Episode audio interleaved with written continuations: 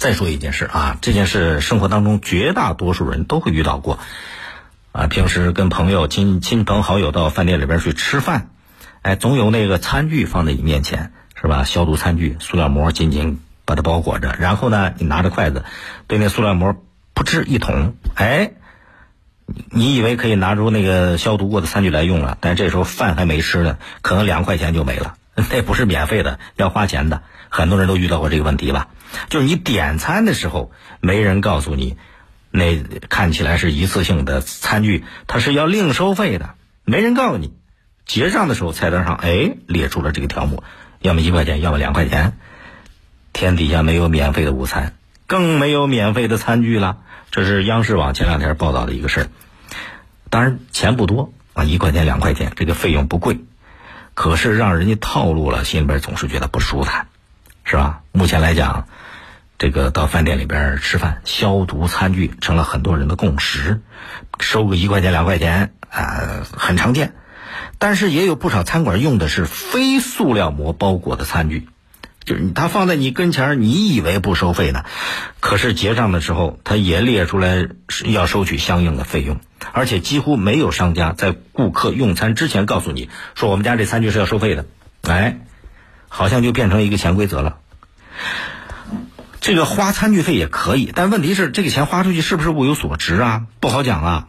很多在外边吃饭的朋友遇到过这个情况，你看那个消毒餐具。看着包起来挺干净的，说他自己告诉你又卫生又安全，可是你把那个塑料膜撕开，你发现那看起来白白净净的盘子上斑斑点点，是吧？甚至有时候有油污，啊，碗筷勺子要么有裂纹，要么有缺口。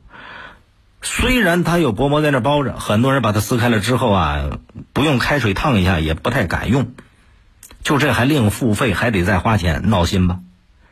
这种潜规则啊，在餐馆里边还不止一项，还有其他的各种隐形消费，让人防不胜防。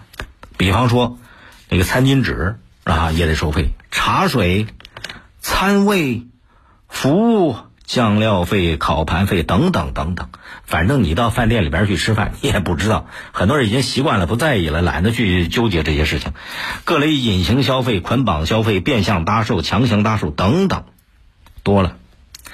餐馆啊，它不是路边摊儿，顾客本来去餐馆消费吃饭也是花大价钱的，应该享受相应的配套服务，啊，难道到饭店里边吃饭得自己带着凳子，自己带着桌子，拿着盘子，是吧？拿着筷子到那儿去吃饭啊？吃烤肉得自己带酱料、带烤盘，这不像话了，没这说法。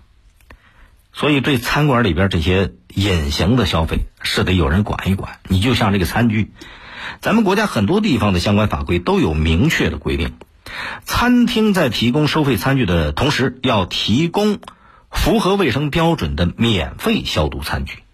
这就意味着什么？顾客有权去选择免费而且卫生的餐具，并且要求店家在提供餐具之前得主动明确的告诉顾客收钱不收钱，收费的标准是多少。这什么意思？就是说，如果店家没有尽到这种提醒和告知的义务，这时候顾客是有权拒绝支付这个费用的。很多人呢，可能也习以为常了，懒得纠结那一两块钱的事儿。可是，尽管是小事，啊，它积少成多啊。对于隐形的这种消费，消费者得站出来，得去拒绝它。啊，一个餐巾纸。啊，一份餐具，一壶茶水，看起来不是大事，但是很多人的默许啊，就助长了这个店家得寸进尺的底气。所以维权意识啊，还得树立，得用我们每个人那一点点的力量去改变这些行业的潜规则。更多内容，请下载荔枝新闻我苏客户端。你也可以关注江苏新闻广播的官方微博、微信。更多广播节目、优选音视频和大蓝鲸商城，请登录大蓝鲸 APP。大林评论在大蓝鲸上推出音频产品，每天更新，欢迎您搜索订阅收听。再会。